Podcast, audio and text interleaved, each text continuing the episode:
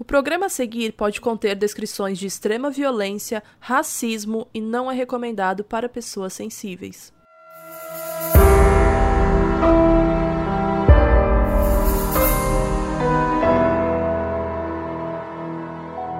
Oi, gente, eu sou a Mabê. E eu sou a Bel. E a Carol, ela tá de miniférias, né? Bem linda lá, de miniférias, então a gente tá sozinha hoje. Sozinho não, né? Porque somos duas pessoas. E, mas vocês podem e também... também porque tem os espíritos ao nosso redor. E também porque tem os espíritos ao nosso redor. E também porque a Carol está acorrentada, como a gente já conversou com vocês em outros episódios. Quando a gente fala que ela não tá aqui, na verdade ela tá. Só que ela não, não concordava com a gente no episódio, então a gente resolveu fazer isso para seguir o episódio do jeito que a gente quer, né, Bel? É isso. Falou tudo.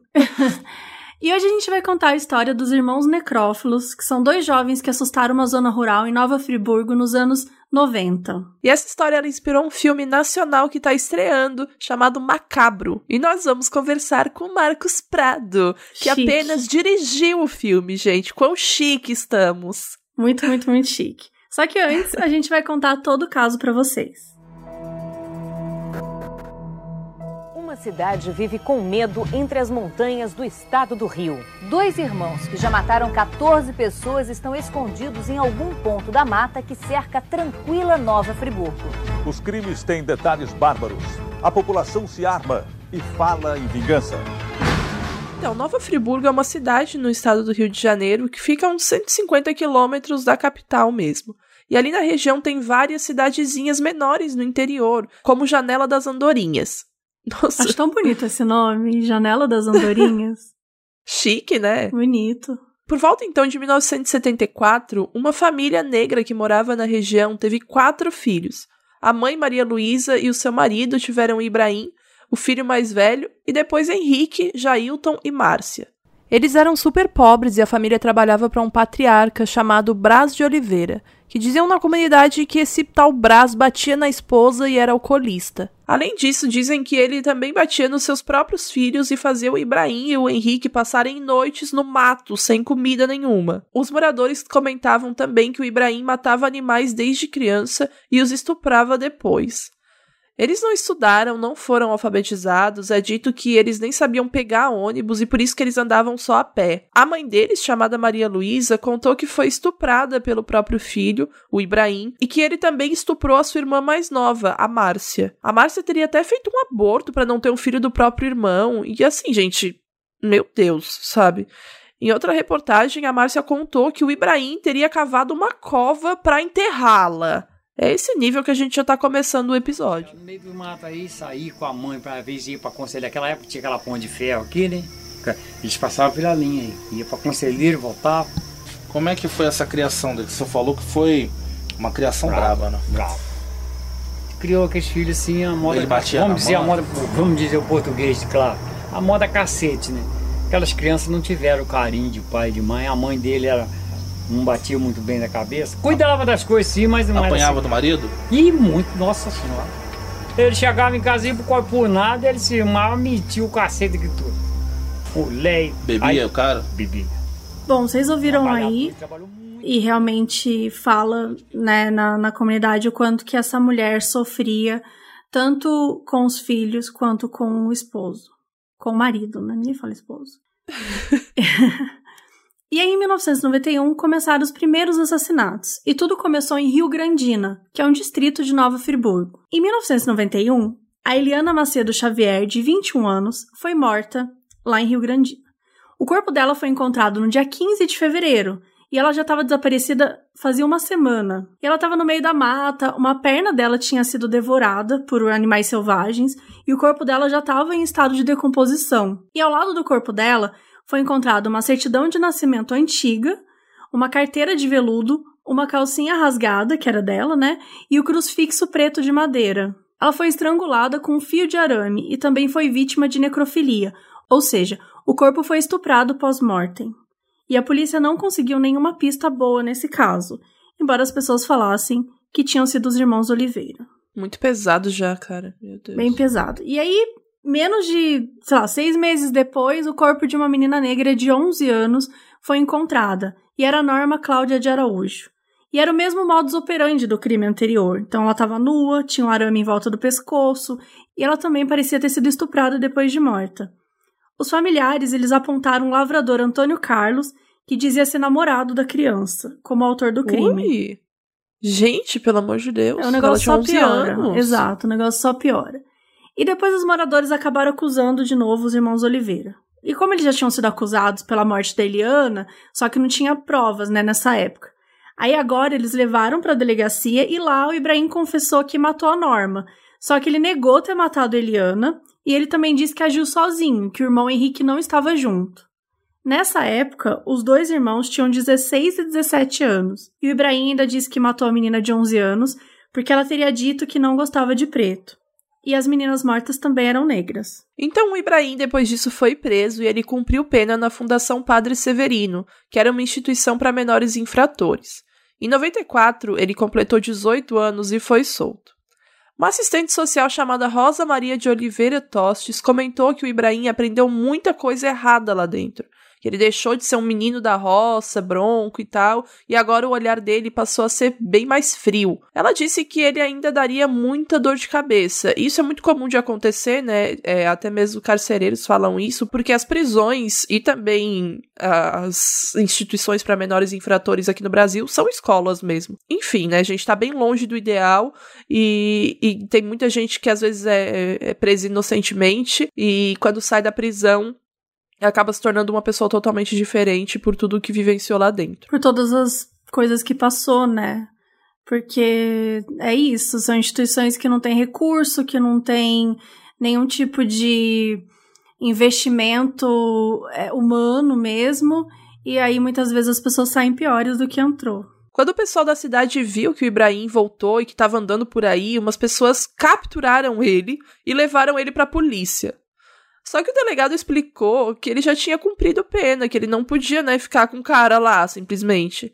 E aí o Ibrahim então reencontrou com seu irmão, o Henrique, e diziam muito que o Henrique era um menino super bom, super de boa, mas ele era muito influenciado pelo irmão mais velho. E aí agora a gente vai para 95. Elisete Ferreira Lima e o seu marido João Carlos da Rocha estavam tomando banho de cachoeira lá na Janela das Andorinhas, que nem a gente comentou, a cidade bonitinha, que fica na região de Nova Friburgo.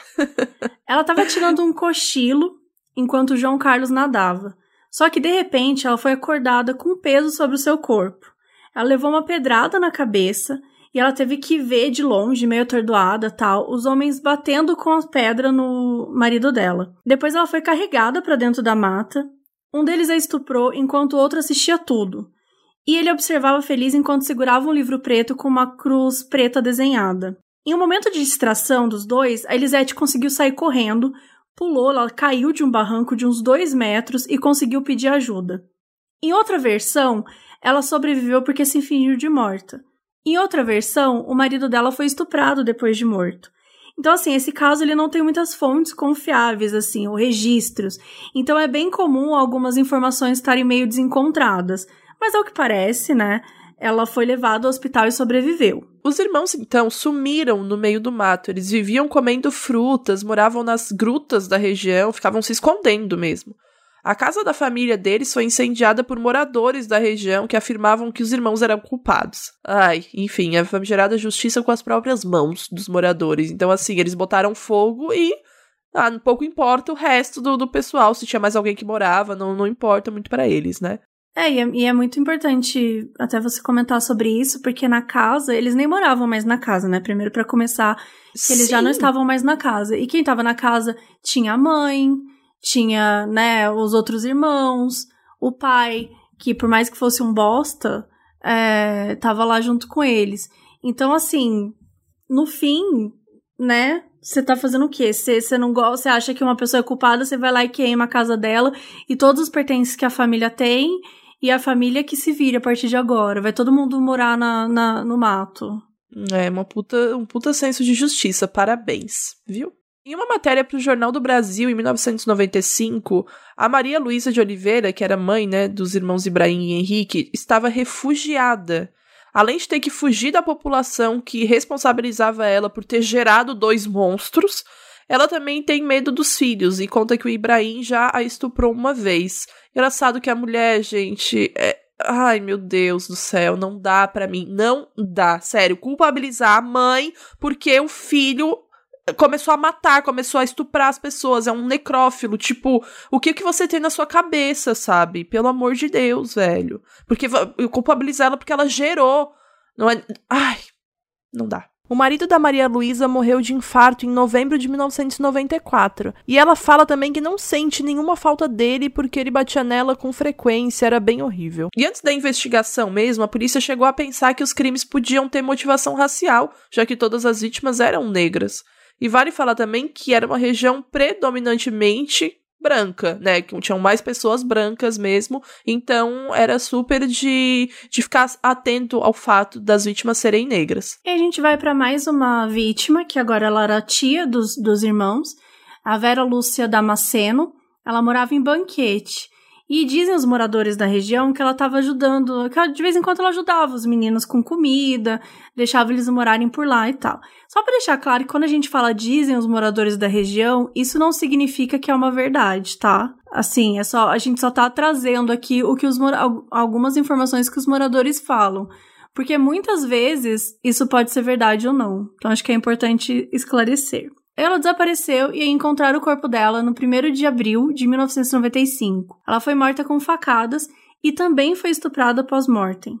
E quando o corpo dela foi encontrado, tinha um pedaço de tronco dentro da sua vagina. Então, como é que foi isso, né? Porque imagina que você tá numa zona rural, um lugar pacato, e de repente começa a rolar um monte de morte extremamente violenta, é, a maioria é mulher, começou a surgir os corpos em decomposição, com estupro pós-morte, enfim, ah, começou a surgir muitas coisas assustadoras em um, né, um, um período de tempo muito pequeno. Então, como é que foi a investigação? A Polícia Civil e a Polícia Militar, eles criaram uma operação para procurar os dois irmãos, e levou quatro meses. Enquanto isso, assim, a comunidade doida né? Tinha um monte de gente morrendo de formas horríveis, muito brutal. A polícia não conseguia encontrar os assassinos. Segundo o jornal Voz da Serra, 70% das famílias que moravam nessa zona rural, ali por perto, abandonaram suas casas com medo de se tornarem vítimas dos assassinos. Então, assim, meu, 70% das pessoas saíram das suas casas, abandonaram suas casas. E quem ficou estava revoltado. Revoltado com a polícia, né? Que para eles não estava resolvendo o problema, não estava encontrando a resposta. E o tempo todo os moradores, eles ressaltavam que eles não queriam que eles fossem presos. Ele queria que eles fossem assassinados. Era um clima de muita justiça, sabe? Tipo, precisamos fazer justiça com as próprias mãos, muita revolta e tudo mais. E por outro lado, a área onde os irmãos estavam atuando era muito, era enorme. Então, assim, a polícia não tinha sinal de rádio na região, não tinha roupa nem equipamento apropriado para adentrar na mata, né? Além de ser uma região é, rural, como a gente já falou, as estradas eram ruins, tudo isso dificultava bastante nas buscas. E anos 90 também, e né, gente? 90. Tem mais isso. Exato, não era o zap, não tinha o zap. E é. a, a polícia ela lidava com uma pressão de todos os lados, seja dos moradores, seja dos seus superiores, e não tinha recurso nenhum. Então, assim, alguns moradores até ajudavam nas caçadas. Tinham os mateiros, que são os caçadores, lenhadores que conhecem muito a mata. E aí o um morador até contou que um dia um mateiro e dois policiais deram de cara com os irmãos, só que eles conseguiram se esconder porque já estava escurecendo. E daí eles entraram em uma caverna, mas depois não foram encontrados. Então, assim, aos poucos as pessoas já não saíam mais de casa, estavam com muito medo, as escolas fecharam, as pessoas começaram a andar armadas, principalmente as mulheres, né? O clima ia ficando cada vez mais tenso, as mulheres já não andavam mais sozinhas, todo mundo começou a se armar, seja com revólver, seja com arma branca. Aí no dia 17 de maio de 1995, mais um corpo foi encontrado. A Odete de Carvalho tinha 56 anos e foi encontrada pelo marido, José Lapa. Ela tinha marcas de foice e também teve o corpo violado. Um mês depois, em junho, o prefeito de Semidouro pediu ajuda para o secretário de Segurança Pública do Estado. E ele concedeu os serviços do BOP para ajudar nas buscas, que é o Batalhão de Operações Especiais da PM, né? Em um dado momento, a operação chegou a ter até 250 pessoas trabalhando no caso. Tudo para procurar dois meninos. Isso. E um mês depois disso, em julho, uma mulher chamada Iria Moraes Ornelas, de 67 anos, foi encontrada morta. Ela foi enforcada e estuprada. Eles levaram comidas da casa dela e todas as calcinhas da vítima. As calcinhas eram os troféus dos caras, né? A gente já explicou sobre isso, mas é muito comum serial killers guardarem lembranças dos crimes, né? Sejam documentos, objetos e até mesmo partes do corpo humano. Esses são os chamados troféus, e nesse caso eram as calcinhas das vítimas. Um mês depois disso, em agosto, enquanto os dois continuavam invadindo casas para tentar matar ou para pegar comida, numa dessas o Ibrahim tomou um tiro por um grupo que estava patrulhando perto do Musina, só que ele conseguiu fugir.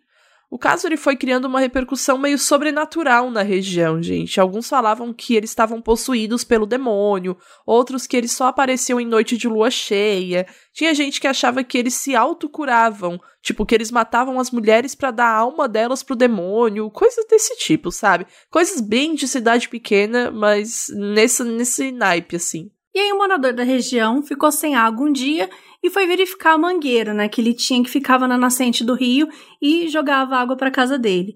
E ele percebeu que a mangueira estava cortada. E ele encontrou uma trilha e um pedaço de pau. Ele achou meio estranho, né? Voltou e resolveu chamar uns amigos para ir lá com ele. Eles foram seguindo a trilha tal e encontraram a cabana dos irmãos no meio do mato. Só que quando eles entraram, os dois já tinham fugido. E lá na cabana não tinha quase nada, tinha uma panela com batata e um cobertor roubado. Isso porque assim, os irmãos eles já tinham invadido casa que tinham armas, só que eles não roubavam. Dizem, né, os moradores novamente, que porque eles não sabiam usar. Então por isso eles só usavam facão e pedaços de pau.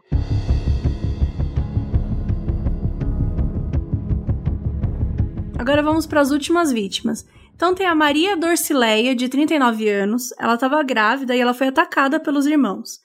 E ela tem um filho de 9 anos, que é o Adriano. Ele tenta ajudar a mãe, mas acaba levando várias pauladas. A Maria foi arrastada pelos cabelos por quilômetros, foi asfixiada com seu próprio sutiã e também foi estuprada depois de morta. Os órgãos genitais dela foram mutilados. O menino morreu no dia seguinte no hospital e foi encontrado pelo pai e ela só foi encontrada no dia seguinte. Esse caso foi a gota d'água para a população da região. Ninguém aguentava mais viver dessa forma, em perigo constante, e a polícia não trazia nenhum resultado. Então aconteceu um protesto que tinha umas duas mil pessoas, e todos seguiram o caixão da Maria Dorcileia. Isso ajudou com que esse caso tivesse uma repercussão muito maior, né, na mídia, no Brasil todo. Ele saiu até no Fantástico. E aí o prefeito de Nova Friburgo ofereceu uma recompensa de 5 mil reais para quem conseguisse capturar os dois. E na época, 5 mil reais era dinheiro pra cacete, né, gente? Era muito dinheiro nos anos 90. Sim. A Prefeitura de Nova Friburgo resolveu oferecer um prêmio de 5 mil reais pela captura dos irmãos assassinos. Mas os moradores da região mostram que não estão interessados no dinheiro. A maioria quer mesmo vingança o pessoal da, da comunidade chegar antes da polícia, eu creio que, que eles devem ser mortos. Se você vê as vítimas dele, que eles fizeram, você pica ele todinho, você faz picadinho dele. É melhor rematar mesmo. E aí, no dia 16 de dezembro de 1995, o agricultor César Pinto, de 46 anos, estava em casa quando ele viu que o Ibrahim estava rondando a região. Ele ligou logo para a polícia e o capitão, que era subcomandante do BOP, chamado Fernando Príncipe Martins, foi checar a informação sozinho. Os dois começaram a procurar eles no mato e o Ibrahim teria tentado atacar o agricultor. Então o policial atirou seis vezes. Dois tiros acertaram nas costas e nas nádegas do Ibrahim, só que ele ainda conseguiu fugir. Mas depois ele foi encontrado morto no mato. Ele estava com 19 anos e existe um boato que a gente não pode confirmar, né? Que quando foi encontrado, ele estava usando uma calcinha e estava com o corpo inteiro depilado. O irmão, o Henrique, fugiu. Tinham boatos que o Ibrahim teria matado o Henrique também, já que sempre falavam que quem matava era o Ibrahim e que o Henrique só assistia. E aí, quando a população soube que o Ibrahim foi morto, virou um caos na cidade. Todo mundo queria ver o corpo para ver se era verdade, queriam botar fogo no carro, alguns queriam se vingar esquartejando o corpo. A polícia teve que levar escondido para um IML em outra região de tão caótico que tudo foi. Tipo, olha o Lollapalooza que formou, sabe? A promotora Elizabeth de Lima pediu uma reconstituição da morte, né, do Ibrahim para checar se foi legítima defesa ou se houve excesso do capitão príncipe. Só que a comunidade ficou indignada e o policial virou um herói para eles, sabe? Meses depois, o Henrique ele se entregou para a polícia. Ele não estava morto, como muita gente acreditou que estava, e mais precisamente foi no dia 17 de junho de 96, sete meses depois disso tudo. Ele estava escondido perto de uma fazenda e pediu para o pessoal de lá chamar a promotora Elizabeth, que buscou ele secretamente para a mídia não ficar sabendo de cara. Ele tinha muito medo de ser morto, né, pela comunidade. Em setembro de 2000 aconteceu o julgamento do Henrique de Oliveira, né? Só que somente pelo assassinato do João Carlos, somente entre aspas, né? Pelo assassinato de João Carlos e do estupro de Elisete, aqueles que foram atacados perto de, da cachoeira. Eles não tinham nenhuma prova de que ele tinha participado dos outros crimes, então ele não pôde ser julgado por eles. O laudo médico dizia que o Henrique era são, e ele dizia, o Henrique, né, dizia que apenas teria visto o irmão cometer os, os crimes e que ele era inocente. E 1 de setembro de 2000, o Henrique foi condenado a 34 anos de prisão. E até hoje não se sabe se o Henrique teve uma participação nos crimes ou não, mas ele segue preso. Eu acho que talvez conversando com o diretor a gente consiga entender algumas coisas também, né? Já que ele deve com certeza ter se aprofundado bem mais na história. E aí, quem sabe ele possa elucidar alguns pontos pra gente. E falando no diretor, vamos falar um pouquinho sobre o filme então agora. o filme Macabro, ele se inspirou nessa história e o diretor é o Marcos Prado, que também dirigiu dois documentários bem famosos e premiados. E são eles Curumim, de 2016, que conta a história de um brasileiro que foi condenado à morte na Indonésia por tráfico de drogas. A história é muito famosa, vocês provavelmente já ouviram falar sobre. E Estamira, de 2005, que fala dessa senhora que tem distúrbios mentais e trabalha num aterro sanitário no Rio de Janeiro. E agora o Marcos está lançando Macabro, que é uma ficção inspirada na história dos irmãos necrófilos. O filme estreou semana passada nos drive-ins, são aqueles cinemas, né, que você vai dentro do carro, e mais pra frente deve ser liberado nas plataformas de streaming. A gente recebeu o filme em casa, bem chiques, e já assistimos, então a gente vai aproveitar para conversar com o diretor, já tendo assistido o filme também. Então vamos dar oi para ele.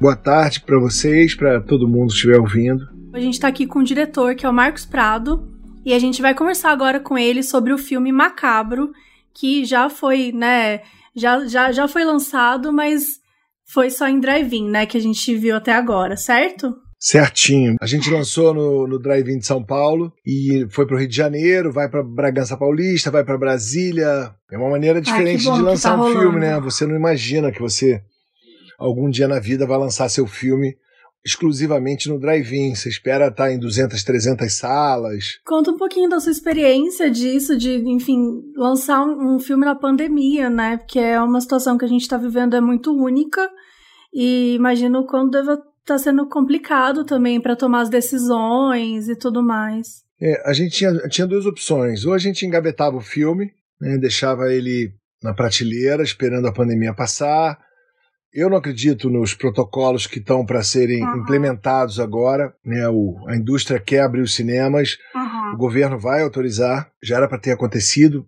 eles postergaram, uhum. mas eu acho que é muito. Assim, os últimos lugares que tem condições, ou dentro do que a gente escuta, né, que tem condições para voltar, teatro, cinema, shows, boates, são os lugares mais perigosos.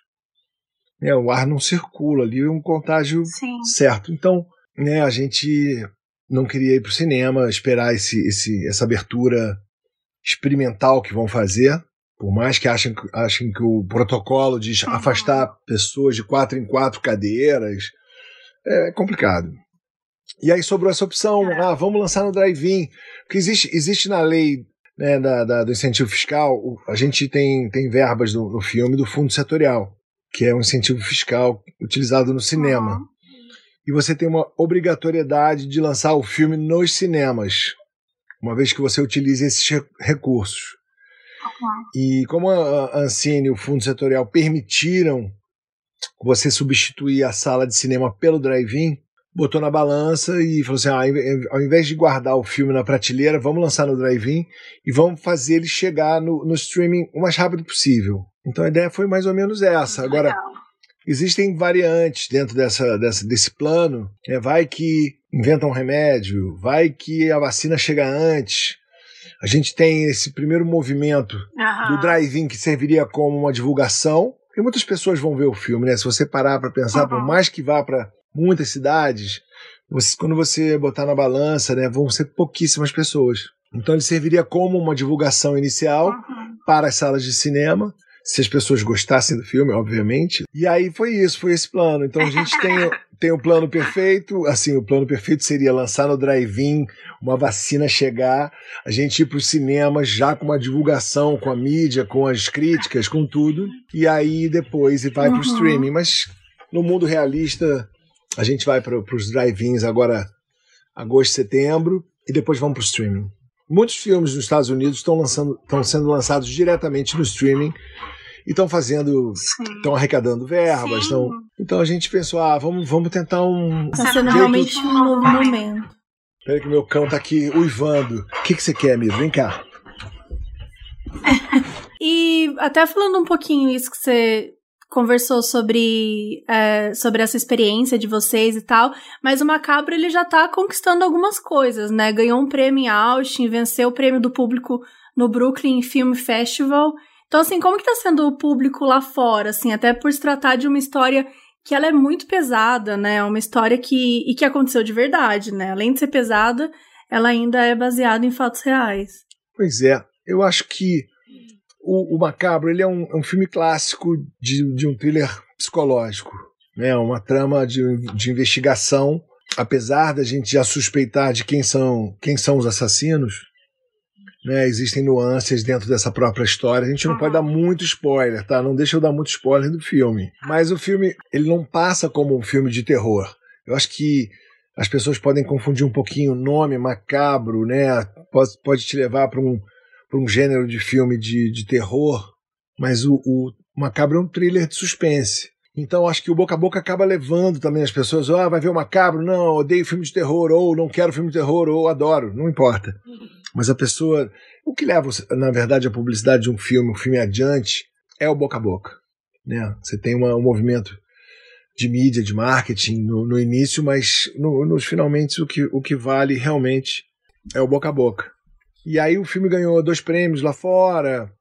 Ele tem uma pegada mais popular também, né? Um filme mais explicadinho, né? Ele tem, tem características, tem clichês de filme de suspense, né? A gente fez um filme intencionalmente popular, com todo o capricho, com toda a estrutura Uhum. narrativa dele, do roteiro e, e tudo que A fotografia é linda. Nossa, A fotografia é surreal, assim, muito bonita. é muito lindo. A gente tem, tem vários, tem vários predicados, eu acho que o filme, né? Além, além de ser uma história interessante, de um roteiro bem feito, é, os atores estão estão muito bem e tem uma fotografia linda, a trilha. Acho que o filme todo, todo funciona, né? Te passa uma história. E ele tem as viradas, que a gente não pode falar, por favor, para não entregar o filme, mas ele tem temas e subtemas que são muito atuais. Né? A, gente, a gente tem coisas acontecendo Sim. na história que se você tirar e colocar para nossa sociedade é muito atual, né? A coisa do racismo estrutural, a questão do feminicídio, a gente tem a violência policial, tem o fanatismo religioso, tudo tudo tá ali dentro daquela comunidade que a gente recriou, porque é um filme de ficção, né? Apesar de ser inspirado em fatos reais, a gente a gente recriou a história, a história do protagonista em si, ela é recriada. Eu até tava falando, eu não sei se você conhece o filme do Jordan Peele, Corra. Quando eu assisti Macabro, assisti ontem, tem uma. O Corra é um dos meus filmes favoritos. E o Macabro tem uma atmosfera muito sombria que me lembrou muito o que eu assisti. O que eu senti quando eu assisti o Corra.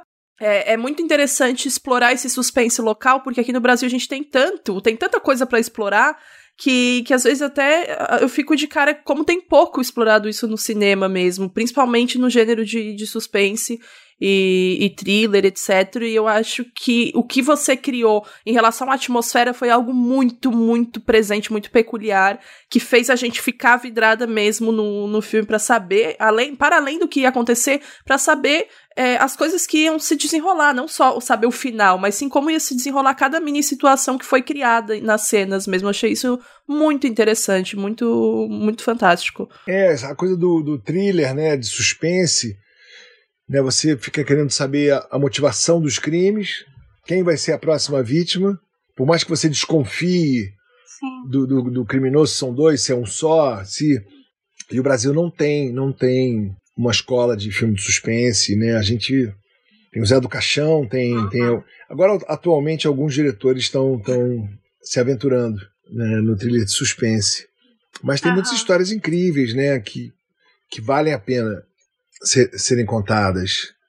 E eu acho que Macabro é uma delas. A possibilidade de, de terem condenado uma pessoa injustamente por uma situação toda peculiar, psicológica dessa, dessa comunidade, de medo, que vivenciaram medo por mais de um ano, de influência da, da, da imprensa sensacionalizando a história dos meninos o tempo todo, acusando os dois sem provas. Então tem toda um, um, uma questão crucial, fundamental, humana, de, de você falar assim: será que realmente condenaram alguém porque tinham que condenar uma pessoa? Porque eles passaram por histeria coletiva, né, violência psicológica, ficaram ali sofrendo. Foi mais, durou mais de um ano os episódios de quando um dos irmãos voltou do, do, do reformatório para infantos juvenis, juvenis. Antes havia, havia tido dois crimes, né? Mas depois os crimes, os sete outros crimes que se sucederam foi quando o garoto voltou, completou 18 anos. É uma história, uma história que saiu, foi noticiada muito aqui no, lá no Rio de Janeiro. Eu por acaso tô na locação onde a gente filmou, uhum. no Parque Estadual dos ah. Três Picos. Eu frequentava aqui já há muito tempo. Uhum. Sempre falava assim: aqui dá um filme ou de terror ou de amor. ou de amor. ou os dois. É, já aproveitando, já pegando carona aí no seu comentário, é, como que você envolveu com esse caso, né? Você falou que Macabro é uma história que vale a pena ser contada, mas assim, o que que, como que você chegou, é, como que você conheceu essa história, por que que você decidiu fazer esse filme? Eu, eu primeiro fui, recebia relatos de um policial do BOP que estava trabalhando com a gente num, num projeto, o, o, Rodrigo Pimentel, que não participou diretamente na tentativa de captura dos meninos, mas ele, ele conhecia todo mundo que havia uhum. vindo para cá. Né? Primeiro subiu um grupamento de 10 policiais que passaram vários meses aqui, e depois do nono crime, o governador do Rio de Janeiro mandou o BOP inteiro subir. Então eu ouvi o ponto de vista da polícia inicialmente. E eles, ele, uhum. o Rodrigo Pimentel, me contou é, histórias que realmente os garotos pareciam ter talentos sobrenaturais, como ah, toda a comunidade ali uhum. afirmava. Tem uma matéria na revista Vice que compila toda, toda a divulgação que teve na, na mídia, nos jornais da Serra, do Rio de Janeiro, contando a, a, a questão sobrenatural dos meninos. Os meninos estupravam animais desde a infância, tinham, tinham é, capacidade de se transformar em invisíveis ou em pedra, caminhavam em cima das copas das árvores, estavam possuídos, possuídos pelo demônio. Tinham várias histórias que você lia na imprensa que você falava, opa. Um monte de lenda urbana, né? É, isso tá Clássico. com cara de lenda, mais lenda, mas obviamente isso tudo promovido pelo medo terrível, porque mulheres estavam sendo assassinadas com necrofilia. Então imagina você morar aqui nessa região, isso está acontecendo. 70% das pessoas se mudaram daqui dessas fazendinhas que tem na região. E aí eu, eu, eu recebi essa, essas primeiras informações e me interessei. Falei assim, cara, tá, tá muito estranho, vamos pesquisar isso melhor. E aí falei assim, ah, pô, de repente se dá um filme, hein? E aí pesquisei, pesquisei, pesquisei, e eu fui procurado pelo advogado do Henrique, que falou para mim, Marcos, Podemos almoçar, queria falar, sou, sou advogado do garoto que está preso, que foi condenado a 49 anos, só que ele foi condenado injustamente. E eu tenho como te provar que ele foi processado em três dos dez crimes. Colocaram na conta do Henrique três, três processos. Um deles, ele ganhou de 7 a 0 júri popular. Ele foi absolvido por 7 a 0 de um dos processos. No segundo, ele perdeu por 4 a 3 por um voto ele teria sido não teria sido condenado pela morte de uma tia uhum. que ninguém tinha provas, não acharam provas no local do crime.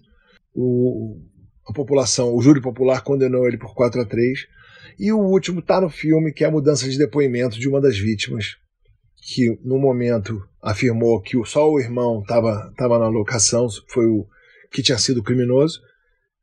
E um ano depois ela vai e muda o depoimento dizendo que o irmão estava do lado, com a Bíblia na mão, se divertindo enquanto o outro fazia uhum. a festa em cima dela.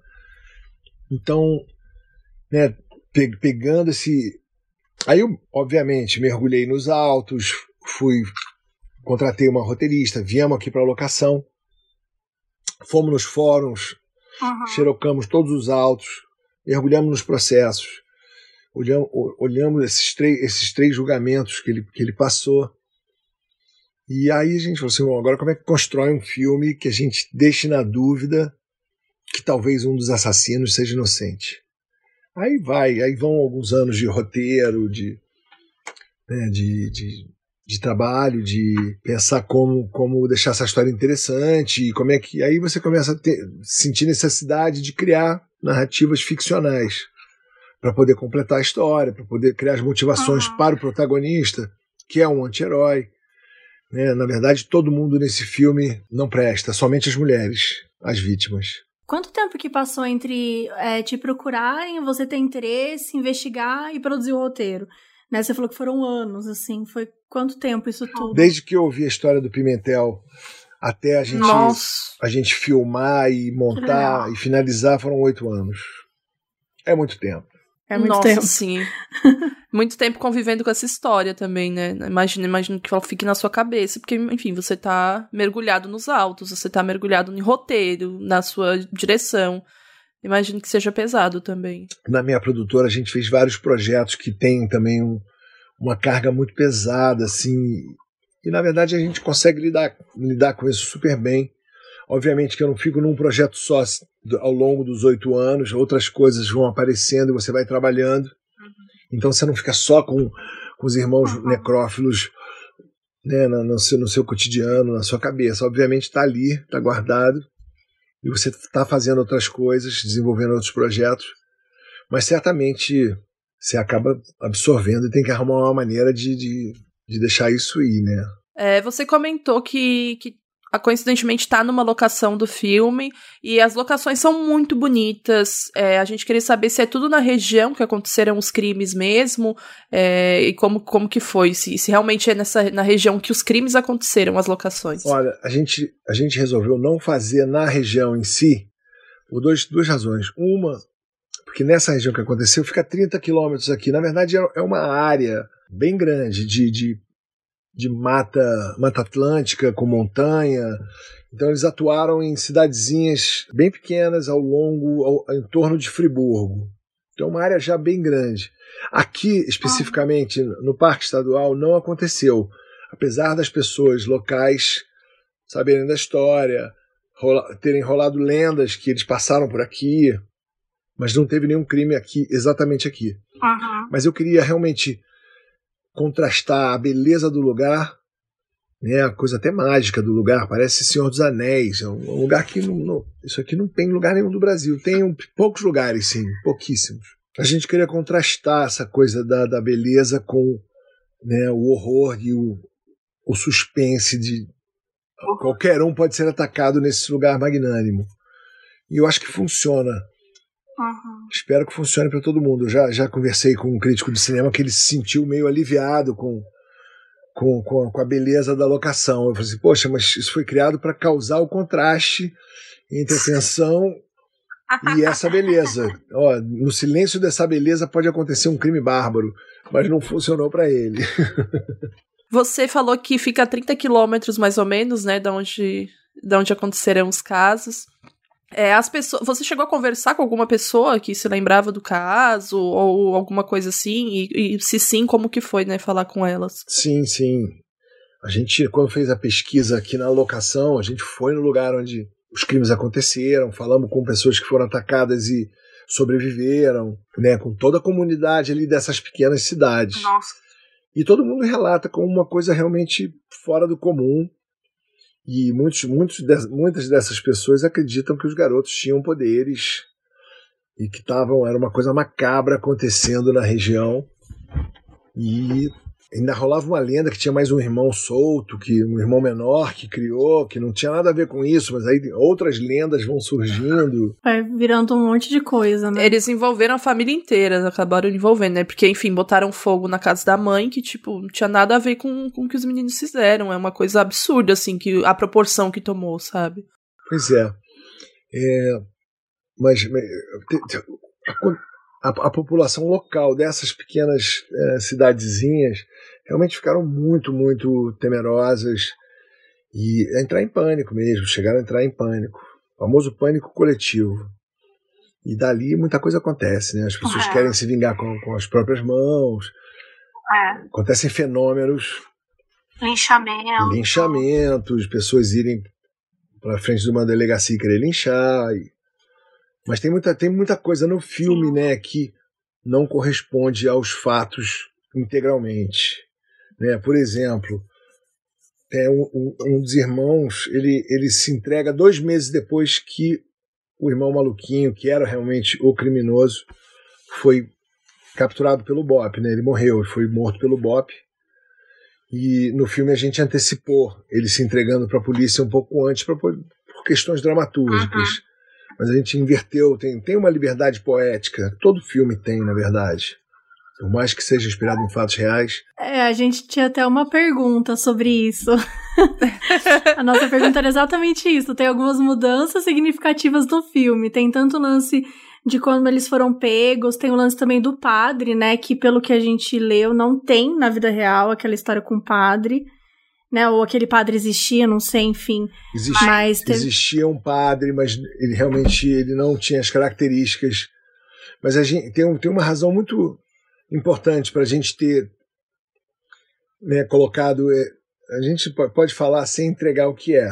Seria, seria muito fácil né, colocar na- na- nas costas dessa família miserável de pretos né, desfavorecidos que prestavam serviços não remunerados para a comunidade. Seria muito fácil a gente colocar a confecção dos dois monstros no pai, que era violento, cachaceiro, macumbeiro, entre aspas, né, que eh, violentava os meninos, tinha toda essa lenda que, o- que o pai abusava dos meninos. Então seria muito fácil a gente, ó, vamos justificar a monstruosidade e vamos colocar tudo no, no pai.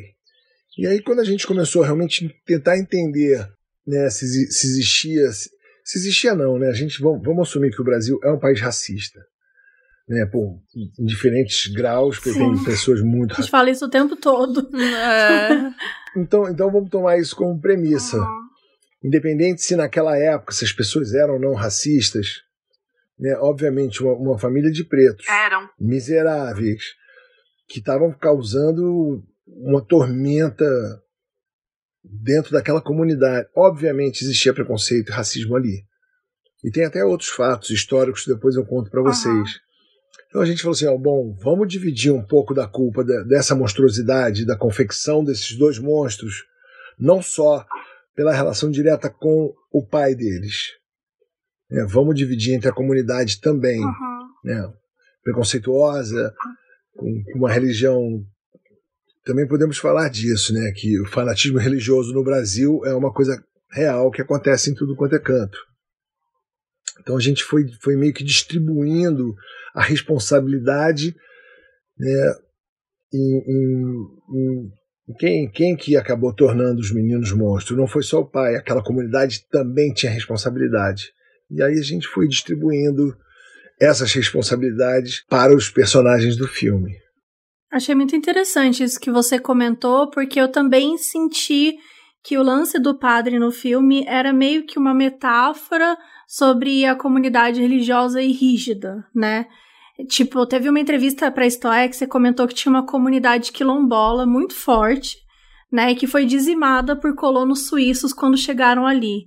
Então, eu imagino que seja esse contexto histórico que você estava comentando antes, que e, e eu acho que isso é extremamente importante. Eu descobri outro dia até, lendo um pouco mais sobre a região aqui, em Friburgo existiu um sujeito chamado Barão de Friburgo. Foi o maior traficante de escravos do Brasil. Um sujeito que foi o maior traficante de escravos. Ele trouxe sei lá quantas centenas de milhares de escravos ao longo de 30 anos. E ele era um barão aqui na cidade de Friburgo. E esses, muitos desses escravos trabalharam em fazendas, em cafezais aqui da região.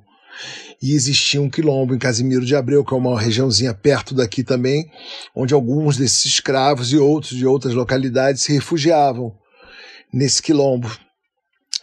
Esse, esse traficante, o, ba- o Barão de Friburgo, chegou aqui no Brasil em 1808 e traficou até 1830.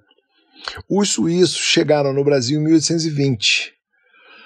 né, e se estabeleceram aqui em Nova Friburgo. Foi, foram os primeiros imigrantes do Brasil. Receberam terras, benécias e acabaram junto com a, com a guarda imperial varrendo do mapa o quilombo de, de Casimiro de Abreu. Então já tinham né, fatos históricos. Uhum. Em diversos outros lugares do Brasil também aconteceu a mesma coisa, né? Depois ainda teve a vontade do embranquecimento da população, não foi bem nessa época, quando os suíços chegaram mais para frente, já em 1800 e depois da, da, da Lei Áurea, a necessidade do embranquecimento da, da, da população, uma coisa absurda. Mas esses dois eventos, tanto o, o do Quilombo dizimado pelos, pelos suíços com a, com a Guarda Imperial, quanto a presença do maior traficante de escravos do Brasil em Friburgo, né, deu uma pista assim, bom, é realmente a gente está a gente tem tem não que não, não acho que pode dizer que o racismo estava bem ali. É, mas não dá para a gente também apontar o dedo e acusar, não, o pessoal descendente de, de Friburgo dos suíços são racistas. Não é isso. O Brasil é racista. Né? Temos, temos um problema de, Exato né, de, de, de tomar consciência e a gente não ser, não ser só não racista, você tem que ser contra o racismo, contra o racista. Né? Então, a gente resolveu pontuar um pouquinho mais né, o microcosmo dessa história com esses elementos do, do racismo. Já por si só já tinha violência contra a mulher, que agora na pandemia né, cresceu bastante os, os casos de feminicídio, absurdamente tem a questão da violência policial, tem, a gente tem todas essas questões no, inseridas na nossa história.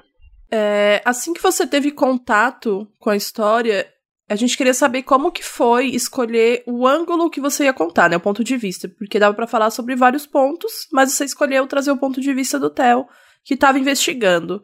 Por que esse ponto de vista que foi escolhido? Inicialmente, quando eu comecei a desenvolver o roteiro, eu comecei a trabalhar com, com o Felipe Bragança, que é um diretor, roteirista, amigo meu, maravilhoso. E a gente tomou um, um caminho onde o filme era contado pelas crianças, os garotos ainda na infância, depois eles se tornavam adolescentes, a gente via todo o filme contado do ponto de vista dos irmãos. E aí acontecia um primeiro crime e a gente invertia no último pro último ato do filme a aparição de um novo protagonista que seria um investigador que seria o policial. Só que na época, quando o advogado me procurou, eu falei assim, Marcos, eu só queria te pedir uma coisa, para você não recondenar o meu cliente, porque ele é inocente. E aí eu, nessa estrutura que a gente tinha primeiro desenvolvido do ponto de vista dos garotos e depois trocava, a gente não conseguia não colocar a, a culpa da, dos crimes para os dois irmãos, não dava para separar. Então a gente falou assim: poxa, esse caminho que a gente pegou vai complicar a nossa vida. A gente vai acabar tendo que esconder muita coisa e a gente vai perder. Aí a gente parou, o Felipe tocou a vida dele, segui um pouco mais da pesquisa e resolvi fazer um filme clássico de detetive tentando capturar né, os, o, os assassinos. E aí a gente mudou para um, uma história mais clássica, mais fácil de contar que é sempre né, o, o thriller policial, é, é, mais fácil de contar do que você mostrar o ponto. Ia ficar um, um, filme muito mais pesado também se a gente contasse do ponto de vista dos garotos. Aí tinha o pai molestando os garotos, ia ter cena de pai, né? Aí o pai. Ia ser um filme mais violento, mais pro terror. Depois que eu amadureci as ideias, eu falei assim: não, não, vamos contar uma história mais comercial, mais clássica, mais né, comum de, de polícia e bandido. Essa, essas foram as opções que a gente teve e eu optei pela segunda. E o Curumim, ele te procurou para contar a história dele. E o advogado do Henrique te procurou. Tipo, isso acontece muito com você? Tipo, as pessoas ficam te ligando pra você contar a história delas? Sabe que é verdade, né? As pessoas sempre te mandam ter uma história incrível para te contar. Eu queria que você fizesse a minha história. Não, isso aconteceu com o Curumim, com certeza. né? a, a história dos irmãos foi uma ideia minha que aí o advogado me procurou e falou: Ah, você vai fazer esse filme, então toma cuidado com não recondenar o meu, o meu cliente, porque ele foi condenado injustamente. Mas o Curumim foi especificamente. Eu conheci o Curumim já de, da vida inteira ali, do Rio de Janeiro. é, quando ele era muito mais jovem, né, ele ia na mesma praia, as pessoas meio que conviv conviviam. Depois ele desapareceu, ele foi para o mundo, foi brincar de ser traficante pelo mundo aí. Quando ele estava preso, já condenado à morte, ele tinha acesso a um telefone. Toda vez que fechavam os, os portões, do, os guardas fechavam as, as grades, as anteninhas de celular subiam, muito pro, providas pelos, pelos traficantes nigerianos que estavam no mesmo presídio. E ali todo mundo se comunicava com, com o mundo via celular. E aí, numa dessas ligações, eu recebi a ligação de um amigo dele dizendo que ele queria falar comigo, porque ele queria contar a história da vida dele. Eu achei interessante, muito porque ele tinha certeza que ia sair. Né? Eu queria contar uma história que mostrasse o passado do Curumim, uhum. os 13 anos preso e toda aquela experiência que ele teve no corredor da morte, e depois ele voltando para o Brasil, tendo que recomeçar a vida uhum. e tudo que ele ia passar, as dificuldades que ele ia passar para tentar se reorganizar socialmente. Então esse era o meu projeto. E ele me convenceu que ia sair. E eu tinha certeza, porque, porque ao longo de. Uhum. Antes desse último presidente entrar, que é um civil, era um governo militar. Durante 50 anos, os militares tinham executado quatro pessoas. Do, cinco pessoas, três, três sujeitos da bomba. Teve a bomba de Bali, que a, os terroristas explodiram uma bomba numa boate que mataram 200 australianos, morreu muita gente. Eles executaram três terroristas e dois traficantes nigerianos que o problema, de, na verdade, de, da Indonésia em relação às drogas não é, não é uma questão das, das drogas recreativas ocidentais.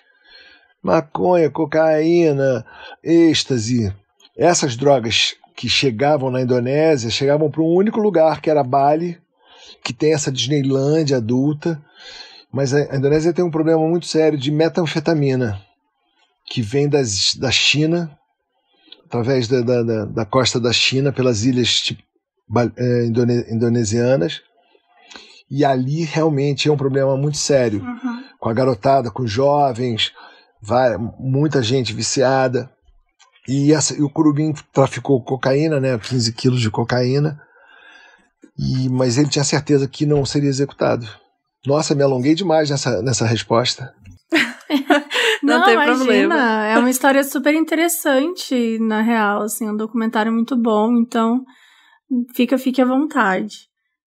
E, enfim, acabou que não foi o final dele, né? Ele, era o que ele achava que ia acontecer, mas não foi isso que aconteceu. É, mudou, mudou o presidente, entrou um civil que tinha unicamente sido governador de Jakarta. O único cargo dele na vida pública tinha sido ser governador por uma vez, foi eleito e para mostrar, para ganhar apoio popular, eles começaram executando. E o Curumim tinha certeza que ele estava no 26 da fila. Foi, foi na primeira leva. Foi muito triste. Foi realmente. Esse, uhum. esse eu convivi muito, mais do que a, até macabro né? O Curumim me ligava, volta e meia, meu telefone tocava, porque lá era madrugada, aqui era de dia. Então ele estava sempre querendo conversar. Então foi, foi realmente foi bem maçante. Apesar de eu, de eu não ter a, a perspectiva, assim, cara, estou falando com um cara no corredor da morte que vai morrer. Eu tinha a percepção da minha realidade, é, eu estou conversando com um cara no corredor da morte e eu tô louco para ele sair de lá eu tenho que entrevistar ele, eu tenho que filmar, botar uma câmera, pedir para ele, né, porque era, era, ele tinha malocado uma câmera dentro do presídio e começou a se gravar, Meu né? Deus. Ele começou a se gravar esporadicamente. Mas era aquela qualidade, né? Do vídeo super baixa qualidade, o áudio era mais ou menos. E eu queria que ele voltasse para eu entender o que, que, que esse cara vai optar pela vida, né? O que, que ele vai fazer depois de 13 anos no corredor da morte. Uhum. E aí, infelizmente, aconteceu o não esperado, o pior. Foi bem difícil. Ele, ele gravou três anos, né, dentro da prisão. É, ele ficou gravando. Não foi? Bem esporadicamente, assim, né? Tem umas, umas uns oito momentos diferentes ao longo desse tempo. Não, e era tão louco. A Indonésia consegue ser um país pior do que o Brasil em termos de corrupção. Para você, pra você entender, a, Meu câmera, Deus. a, a câmera que ele malocou lá dentro foi trazida por um policial, um guarda do, do presídio, que de vez em quando Uhum. pedia emprestada a câmera para filmar motocross, para filmar algum- alguns eventos fora do presídio. O Curumim emprestava a câmera pro, pro guarda, que levava para fora, que voltava para ele. A única condição que o guarda falava é não sai com a câmera para fora do pátio, fica com ela dentro do- da cela. E aí você vê, né? Meu Deus. Que maluquice. É, mas vou voltar um pouquinho pra, pra Macabro. Você falou que queria conversar, né, com o Curumim, etc. E voltando pra Macabro, você conheceu o Henrique, né? E a gente queria saber como que foi conversar com ele, como que foi, enfim, encontrar ele e ter esse, esse papo. Pois é, bem, eu, fiquei- eu fiquei relutando esse encontro durante muito tempo. Porque como ele tinha ele tinha dito pro, pro, no- nos processos que ele era inocente, ele jamais confessou nenhum dos crimes. Eu falei assim, bom, ele- ele- se eu encontrar com ele, ele vai me contar as histórias e ele vai continuar afirmando que ele não cometeu os crimes. Então eu vou deixar para mais tarde. E aí fui postergando, postergando, chegou um dia, eu falei assim, tá na hora. E eu queria, eu tinha a intenção de de terminar o filme, em vez do filme terminar com cartelas, eu queria colocar um depoimento dele. Eu sei, não, mas eu só vou conseguir, só vou colocar esse depoimento se ele conseguir concatenar as ideias de uma forma que ele se justifique, que não seja um- um- uma, uma cena muito longa, e eu vou dar essa chance dele aparecer. Aí fui com a equipe, consegui uma autorização, finalmente encontramos o Henrique. Eu confesso para você que foi, foi super estranho, né? Porque eu, eu passei anos pesquisando, lendo, escutando os irmãos necrófilos, né? Então tinha aquela coisa, por mais que eu acreditasse que ele era inocente, tinha aquela coisa, né, da, dos irmãos, da... e eu não tinha certeza absoluta. Então sentamos, conversamos, ele, então, ficamos duas horas, duas horas e meia conversando. E eu pedi para ele tentar, assim, ó, se você tivesse agora num, num, num, num outro júri, o que, que você falaria? Como é que você falaria a sua inocência? E a gente tentou gravar diversas vezes, mas ele, ele se, se enrolava, ele. Em suma, não, não, foi, não, não, não foi uma filmagem propositiva. Eu não consegui realmente que ele, que ele pudesse, nu- numa forma inteligente, contar falar sobre a inocência dele. E aí eu preferi não usar. Porque se eu editasse, ia ficar meio picado e ia parecer que eu tinha manipulado o, o- o testemunho dele. Eu optei por não fazer. Mas foi, foi, um- foi uma coisa que eu achei que eu tinha que fazer, depois de tanto tempo se envolvendo nessa história. Eu, assim, ah, eu queria encontrar ele frente a frente. E vou nessa. Mas, assim, pro filme não serviu, mas acho que Legal. foi bom eu ter ido lá.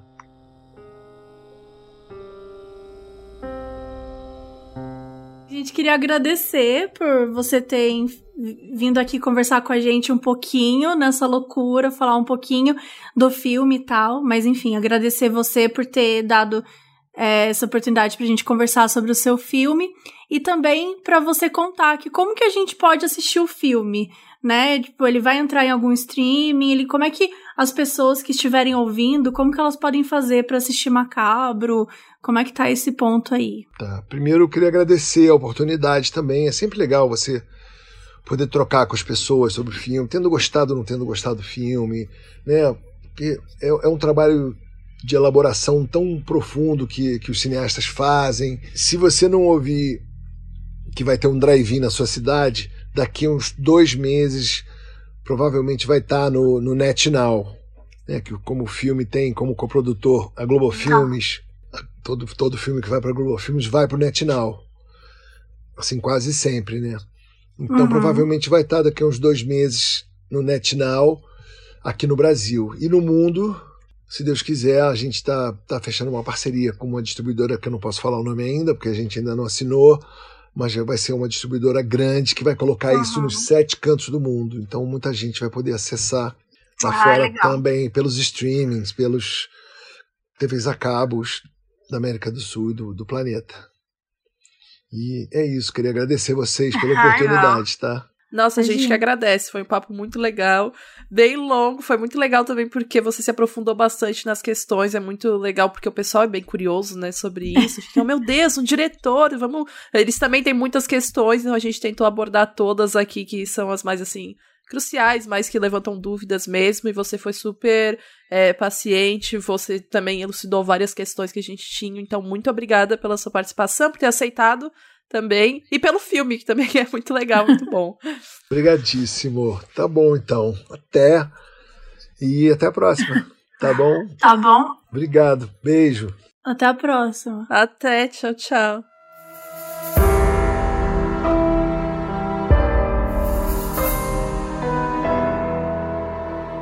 Esse episódio foi escrito por Carol Moreira e apresentado por Bel Rodrigues e Mabê. A edição é do Dantas. A música tema do podcast é do Leandro Neco e Léo Braga. As artes são do Banjo e quem cuida das redes sociais sou eu, a Mabê.